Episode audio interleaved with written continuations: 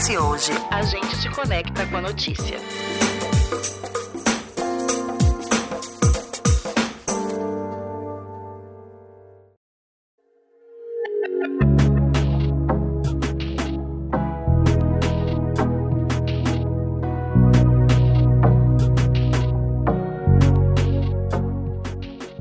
Mais de 96% dos casos de suicídio estão relacionados a transtornos mentais. A principal causa de suicídio é a depressão, doença que falamos em nosso primeiro episódio sobre o Setembro Amarelo, que é o mês de prevenção ao suicídio. Depois dela, os principais motivadores do suicídio se relacionam com o transtorno bipolar e também com o abuso de substâncias. Mas afinal, como os transtornos de personalidade podem ser motivadores para tirar a própria vida? No caso do transtorno bipolar, de 30 a 50% dos portadores atentam contra a própria vida. Essa é a estimativa sustentada pela ABTB, Associação Brasileira de Transtorno Bipolar. Um outro agravante para quem já tem as ideações suicidas é a combinação do álcool com outras drogas, que pode potencializar estados depressivos e pode resultar em comportamentos impulsivos e muitas vezes autodestrutivos. E para nos ajudar a entender como os transtornos de personalidade e abuso de substâncias podem estar relacionados ao suicídio, vamos conversar com o psiquiatra Valdir Campos. Seja muito bem-vinda. Obrigado, é um prazer estar aqui com vocês.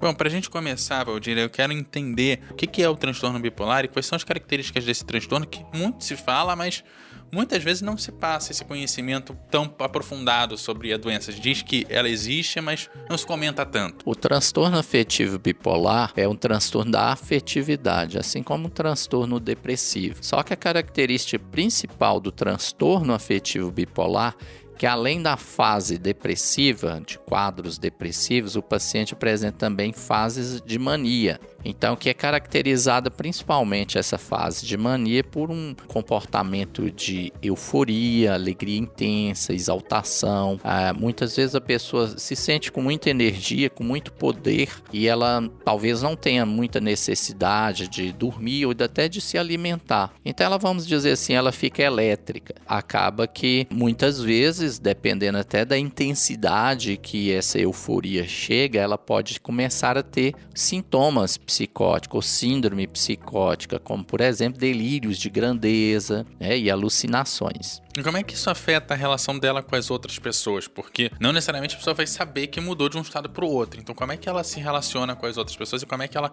consegue ter uma relação saudável com as outras, convivendo com a doença? Então, é, aí nessa, nessa pergunta sua, vale a gente distinguir direitinho o que, que é o transtorno afetivo bipolar e que são oscilações que a gente tem diariamente. Muitas vezes você acorda hoje, às vezes um pouco mais depressivo, mas à tarde você está um pouco mais alegre. Porque tem E muita essa- gente que banaliza o termo É, bipolar. exato. né? E às vezes, a, a pessoa- muitas vezes, a pessoa entende isso como sendo bipolar. Fala, fulano é bipolar, porque né, ela fica sempre oscilando. Isso não é o transtorno afetivo bipolar. Transtorno afetivo bipolar, então, é caracterizado por um período onde a pessoa tem fases depressivas, que ela passa pelo menos, ela tem uma fase depressiva que ela passa pelo menos, no mínimo, duas semanas, e durante todos os dias ela tem tristeza, angústia, perda do prazer e uma outra gama de sintomas, como por exemplo, perda do sono, insônia, às vezes dificuldade alimentar, perda do apetite,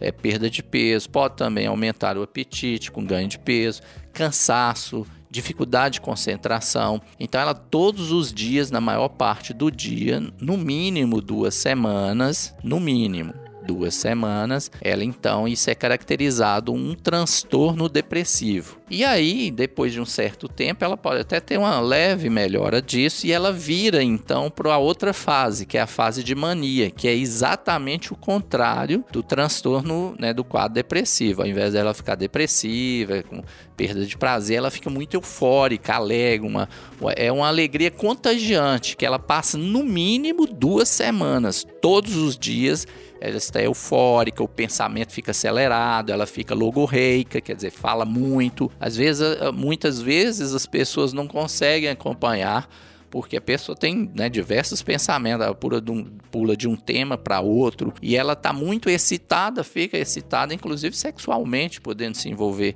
inclusive em situações, né, em, em, em relacionamentos de risco. É, então ela, ela fica com muita energia, ela não tem necessidade de sono, muitas vezes acorda, né, assim, na madrugada para poder, vamos supor, fazer uma faxina na casa, coisa que ela poderia fazer em determinados outros horários, ou liga um som muito alto, vai dançar, é coisas que você vê que não é a rotina da pessoa, que não é o comportamento natural dela. E ela passa isso durante no mínimo uma semana. E isso é que caracteriza então a fase mania. Então, em resumo, transtorno afetivo bipolar é caracterizado então por essas fases. Então, ela é uma doença fasotímica que tem a fase depressiva e a fase de mania. E essas fases são assim, ah, um dia de manhã levantei assim, à tarde tô, sou bipolar. Não, não é nada disso. Então espero ter ficado claro então o que é o transtorno afetivo bipolar. Um outro transtorno que às vezes as pessoas até confundem com o bipolar, porque tem umas coisas parecidas,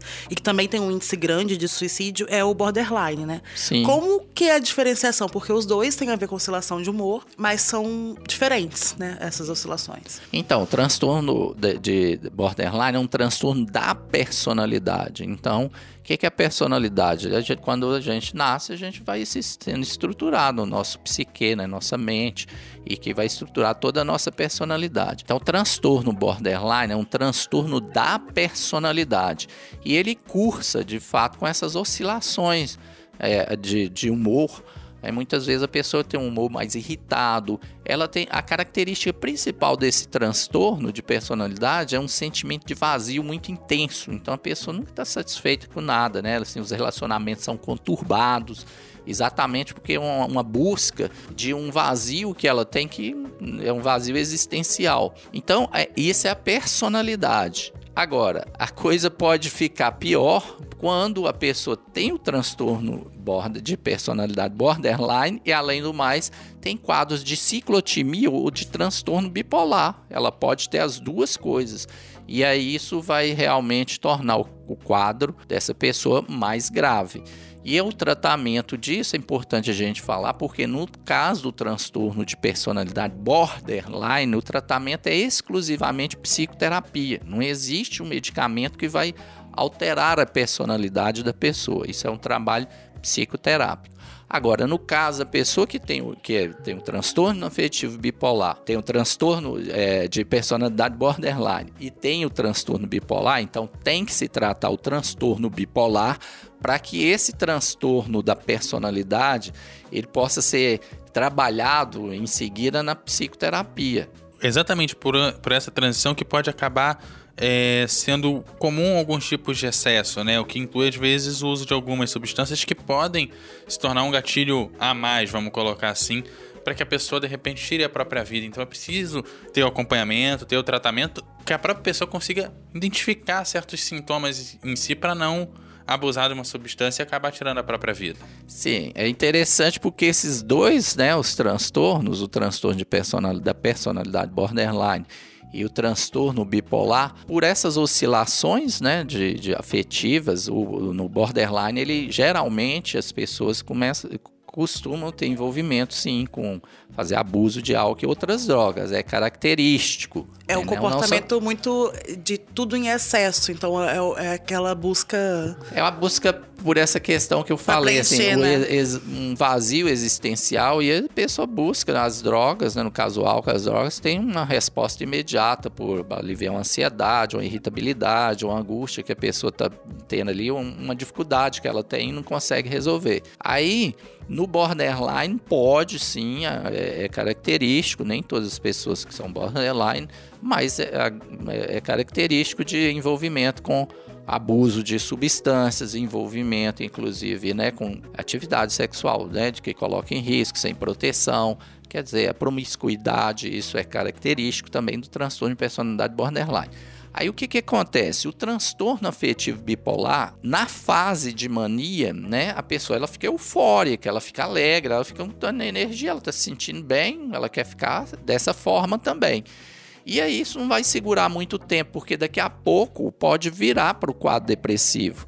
Então, geralmente a pessoa na fase de mania, ela costuma recorrer também ao uso de substâncias que são estimulantes, para ela manter esse quadro de euforia, de bem-estar que ela sente. Aí é comum envolvimento com, né, com, principalmente com cocaína, mas na fase depressiva também pode acontecer da pessoa é, querer se, quer, se envolver com o uso de substâncias. Por quê? Porque ela está se sentindo depressiva, com falta de energia, com angústia, e ela quer usar uma substância para poder fazer se livrar com que daquilo. ela é livrar daquilo e, e que ela sinta com mais energia, mais eufórica, mais alegre. Então, tanto na fase depressiva quanto na fase de mania do bipolar, pode haver o envolvimento com substância, com o uso de álcool e outras drogas. E isso é um risco, né? Porque, como você disse, o bipolar, ele tem muita é, chance de ter essa psicose, né? De entrar no quadro psicótico. E a, a gente sabe que a droga, ela reage de cada forma no organismo. Então pode Sim. ser uma- um facilitador para ele atingir esse estado, né?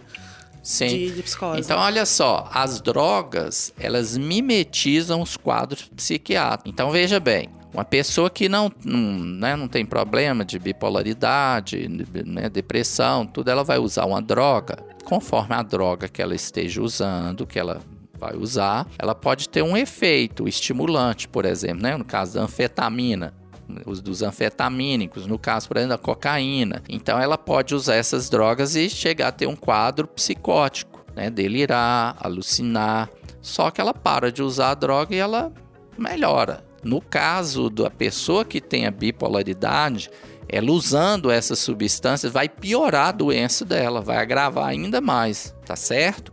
Então, essa associação das, da, da doença mental com o consumo de drogas ela só vai agravar o problema que a pessoa tem. Então, nós temos o que nós chamamos de comorbidade, a presença de duas doenças na mesma pessoa. Então, ela é bipolar, tem que tratar isso, e agora ela pode, muitas vezes, com abuso de substância, se tornar dependente de substância. Então, agora ela é dependente.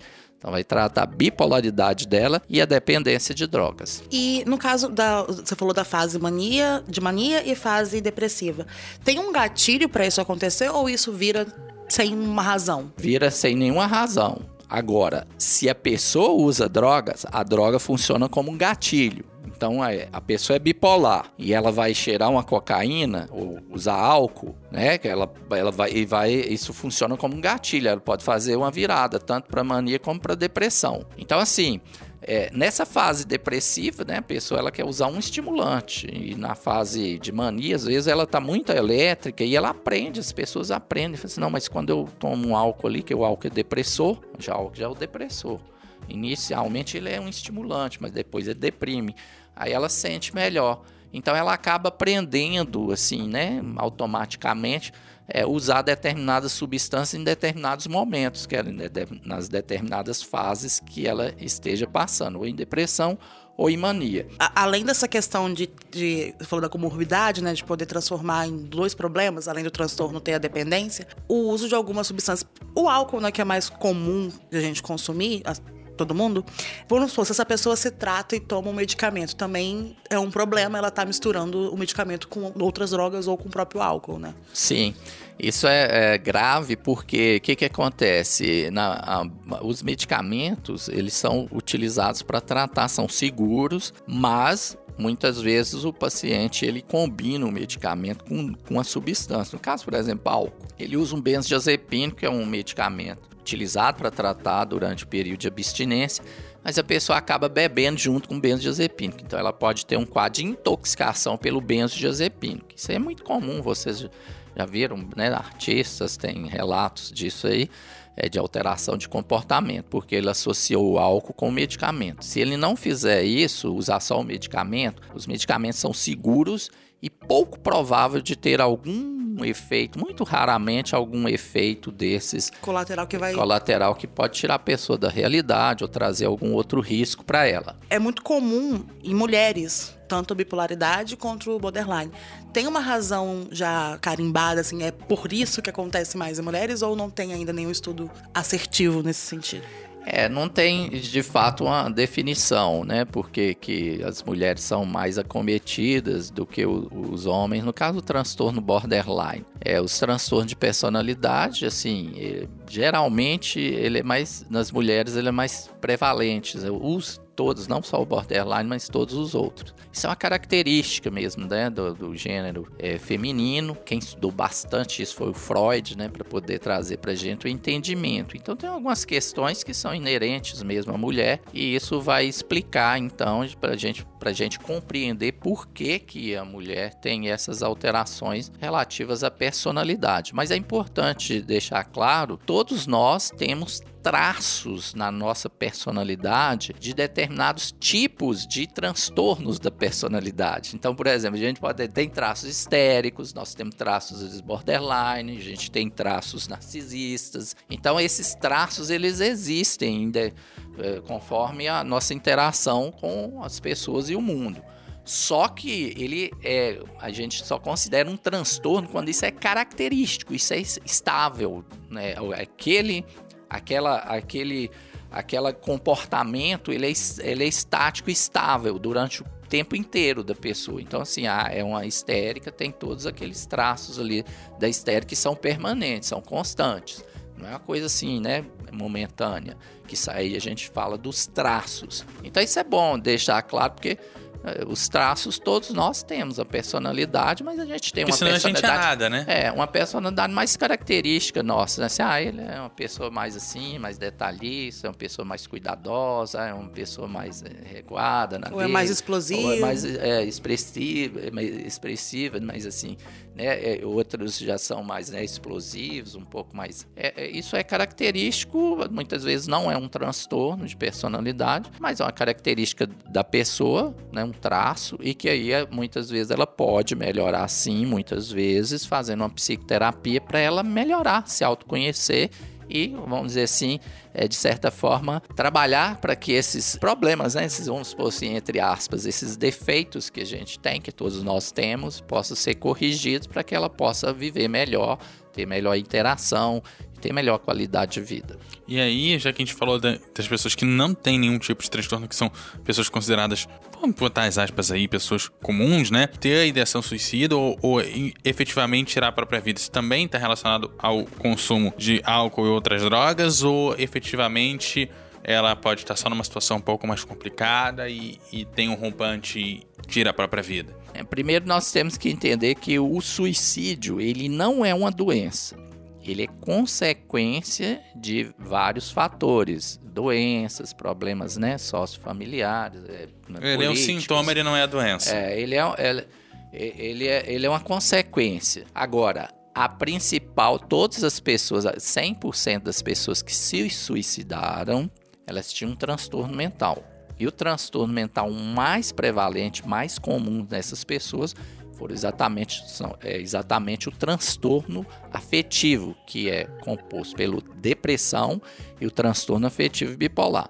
Em segundo lugar, vem o o, o, dependência de substâncias, né, de álcool e outras drogas. Então, olha só, se você tem a, é, é, a, mais prevalente, que são os transtornos afetivos, né? A bipolaridade, o bipolar. E aí, o segundo mais prevalente é o consumo de drogas, e uma pessoa bipolar e usando drogas, então aumenta, dobra né, as chances dela realmente, quer dizer, ela tá um, é um quadro gravíssimo dela tirar a própria vida, né? Cometer o suicídio.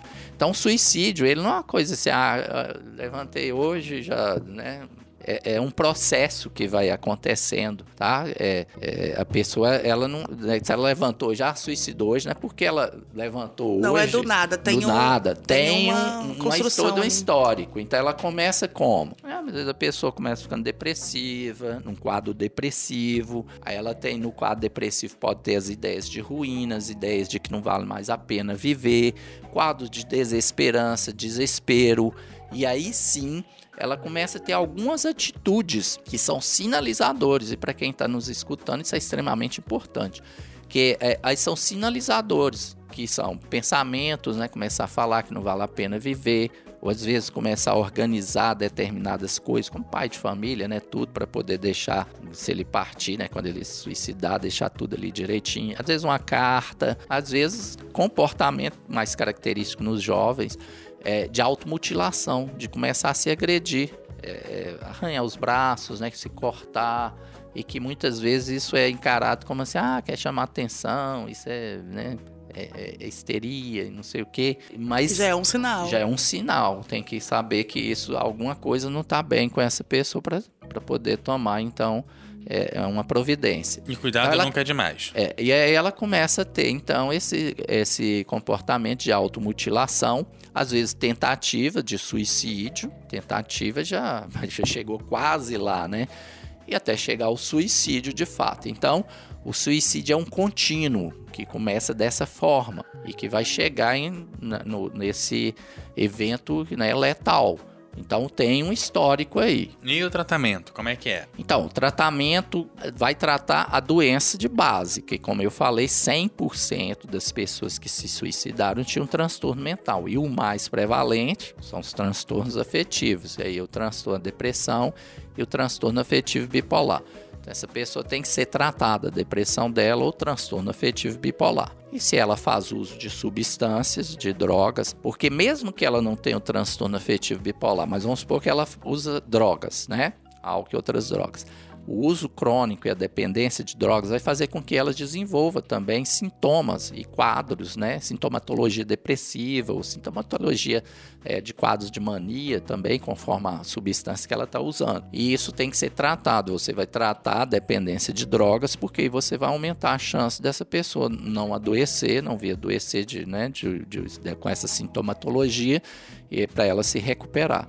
Agora, se ela tem as duas coisas, tem que tratar as duas coisas, que vai ser tratada realmente com medicamentos antidepressivos, e no caso bipolaridade, é tratado com um medicamento nós chamamos modulador de humor, que o mais é o, o padrão ouro, né, as pessoas certamente conhecem, é o carbonato de lítio é o lítio. Ele é o padrão ouro. E ele tem um efeito também de anti-suicida, de, de melhorar os pensamentos que a pessoa tem de suicídio. Então é um medicamento padrão ouro que é utilizado. Então ela vai usar essa medicação, ela vai ficar bem. Só que nós não somos só essa parte biológica, nós, nós temos a mente, né? vamos dizer assim, a alma da gente, isso tem que ser tratado de certa forma um processo de psicoterapia. Então, a pessoa depois, nela, né, é, conjuntamente ou mesmo depois, ela pode é, vir a fazer uma psicoterapia para ela é, entender por que, que ela né, chegou a esse ponto. E, e, aí sim ela reestruturar toda uma vida que tem um histórico de desestruturação, inclusive se ela for dependente de drogas. Né? A pessoa, ah, hoje beber um copo de vinho já é dependente de alcoólatra, ou, ou a pessoa, né? Você está numa fossa é, e vai... Fumou lá maconha lá e já é, já é, já é o maconheiro dependente, porque isso é, é bom deixar claro, né? Não estou fazendo nenhuma apologia, até porque né, eu sou contra essa questão de consumo de substâncias. Como médico, eu não posso ser a favor de substâncias que prejudicam a nossa saúde mas a pessoa faz um uso recreativo, até então ela não é dependente, né? ela não tem um problema ainda com esses consumo de drogas, mas é se ela faz o uso constante, ela vai desenvolver então um quadro de dependência de drogas, que aí sim é uma doença e que tem que ser tratada. E se trata também com medicamentos, que são medicamentos como eu citei, por exemplo, no caso do álcool, a gente vai usar lá o benzodiazepínico, que é para poder tratar os sintomas de abstinência, que ele dura em uma semana pessoa usa o medicamento tranquila. O que acontece é que muitas vezes ela combina com o uso de álcool. Mas aí que entra a importância dela tá fazendo a psicoterapia junto. Né? Geralmente quem trabalha, eu trabalho, a gente sempre está trabalhando, manejando o paciente ali na questão da prevenção da recaída, para ele manter-se ali alguns hábitos que ele não vai recair, que ele não vai buscar o uso de substância e o medicamento vai segurar para dar força para ele, para ele vencer os sintomas de mal-estar que ele sente quando ele está sem a, o álcool, por exemplo. Só que é, se ele tiver um quadro depressivo, porque muitas vezes a substância ela mascara um quadro psiquiátrico, por exemplo, a depressão. Às vezes, muitas vezes a pessoa está bebendo porque ela teve uma depressão E aí ela buscou tratamento e descobriu que quando ela bebe fica mais eufórica, melhor dorme, apaga, né? Porque na realidade ela não dorme, ela apaga. Mas ela entende que, que aquilo ali que melhorou e, e costuma fazer o uso constante, cria um padrão de consumo que depois vai o organismo dela vai modificar e ela vai se tornar dependente.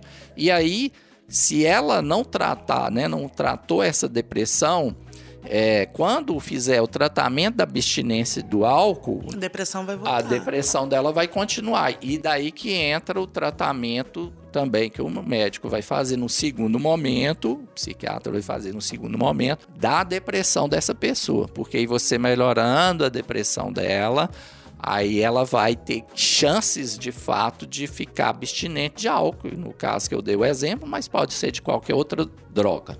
Antes da gente encerrar, pra gente poder caminhar pro final, o medicamento é obrigatório. Uma- E como é que a gente leva a pessoa sabendo que talvez ela é, tome o medicamento, mas muita gente tem medo de, ah, vai me encher de medicamento, não vou lá por conta disso. Não precisa se preocupar, já também melhoramos muito, né? Não dá pra ter esse pensamento de 30 anos atrás. É verdade, esse é um, é um dilema, é uma questão é, que aparece né, pra gente o tempo inteiro, porque aí vai da, da, da concepção que né, a comunidade ela começa a estabelecer em relação a, as coisas, vamos dizer assim. Então o- é complicado hoje, né? Porque você vê o sujeito com receio de usar um medicamento, ele fala, não, chega pra gente um dependente de droga e fala assim, doutor, vim aqui, dando um exemplo pra vocês, isso é todo dia, isso é rotina. Doutor, vim aqui porque eu quero parar de beber ou de usar cocaína ou crack, mas eu não quero ficar dependente de remédio, não. Olha só. É o que eu ouço todos os dias no meu consultório, entendeu? O que que eu tenho que trabalhar? Quebrar, quebrar crenças, preconceitos, né? Falta de informação dessa pessoa. Então, assim, na, na concepção dela, ela pode ficar dependente de álcool, cocaína, maconha. o remédio pra melhorar, Mas, mas o vai- ela vai remédio, ficar- ela vai ficar dependente. Por quê? Isso é característico, né? Na comunidade, você chega lá, ah, eu parei de tomar o medicamento, por quê? Porque minha vizinha falou que se eu ficar tomando isso, eu vou ficar dependente. Ele não entende que foi, ou ela, né? Não entende que foi um médico que vai saber qual medicamento, A quanto tempo, dosagem que ele vai usar. E de fato, muitas vezes a gente é que vai fazer um, assim, um controle dessa dependência dele, porque o medicamento, a receita, somos nós que prescrevemos. Teoricamente, ele não ter deveria. acesso sem a receita. Ele não deve. É, teoricamente, né? Mas a gente sabe que eles conseguem, né? Muitas vezes, sem receita. E esse é um outro. É, é, né, é um outro assunto para É, conversar a, sobre. porque a automedicação também é um outro É, problema. um outro problema. Então, mas é, a princípio, a pessoa que está indo ali, que vai seguir direitinho as recomendações médicas, que esse é, é, é, é uma questão interessante, porque as pessoas falam assim, "Ah, eu tenho direito, mas ela tem o dever também com o médico. Qual que é o dever dela que ela tem com o médico? De seguir as orientações que o médico passou para ela. Se ela não está fazendo isso, ela não está seguindo, né, não está sendo coerente e não está implicada no seu tratamento. Ela tá negligenciando Ela tem o si direito, mesma, né? tem o direito de ter o acesso, melhor tratamento, informações, tudo direitinho, né? Ser bem tratado pelo médico, mas ela tem o dever de seguir. Se o médico passou aquele medicamento daquele jeito, por quanto tempo, ela tem que seguir daquele jeito. Se não está fazendo isso, é porque não está ainda naquele estágio que nós chamamos assim, ela não tem aderência a tratamento. Aderência é quando a pessoa ela entende que ela é é responsável, que ela é, ela é protagonista da vida dela, ela que gerencia a vida dela. Não é assim, ah, vou tomar porque tá mandando, meu filho, o médico mandou. Eu tô tomando porque eu sei que é bom para mim. Bem, assim a gente vai se encaminhando pro final do episódio. Se você tiver mais alguma consideração, pode ficar à vontade. Não, eu agradeço então a participação, é um assunto muito interessante, né, pra gente aqui. Nós estamos no Setembro Amarelo, é bom ressaltar que o Setembro Amarelo é a maior campanha, a campanha mundial de prevenção do suicídio. O suicídio, então, não é uma doença, mas consequência dessas doenças que nós comentamos aqui, né? No caso, os mais prevalentes, os transtornos afetivos, no caso a depressão, transtorno afetivo bipolar. E depois os, os usos de substâncias, e depois os transtornos de personalidade, que a gente também conversou um pouco sobre os transtornos borderline, e depois o- outras patologias que por no- subnotificação, elas não são é, não foram bem os 3% né, disso aí. E, e, os quadros de esquizofrenia também. Que também podem, podem levar. da psicose. É, né? a, a pessoa com esquizofrenia, 10% dessas pessoas vão suicidar. Então, é isso que eu queria sintetizar, né, chamar atenção por essa campanha do Setembro Amarelo e, e espero ter contribuído aí. Muito obrigada mais uma vez. Lembrando que aqui a gente sempre te convida a debater, refletir e, sobretudo, a se informar. O ES Ouve tem edição de Eduardo Couto, texto e produção de Lídia Lourenço e direção de jornalismo de Daniele Coutinho. Até a próxima. Até a próxima, pessoal.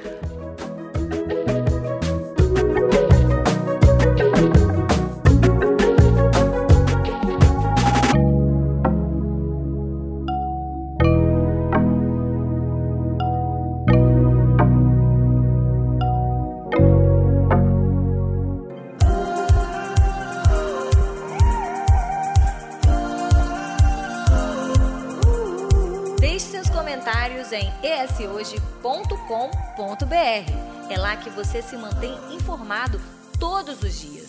Nos siga também nas redes sociais e em nosso canal do YouTube, arroba ESHoje.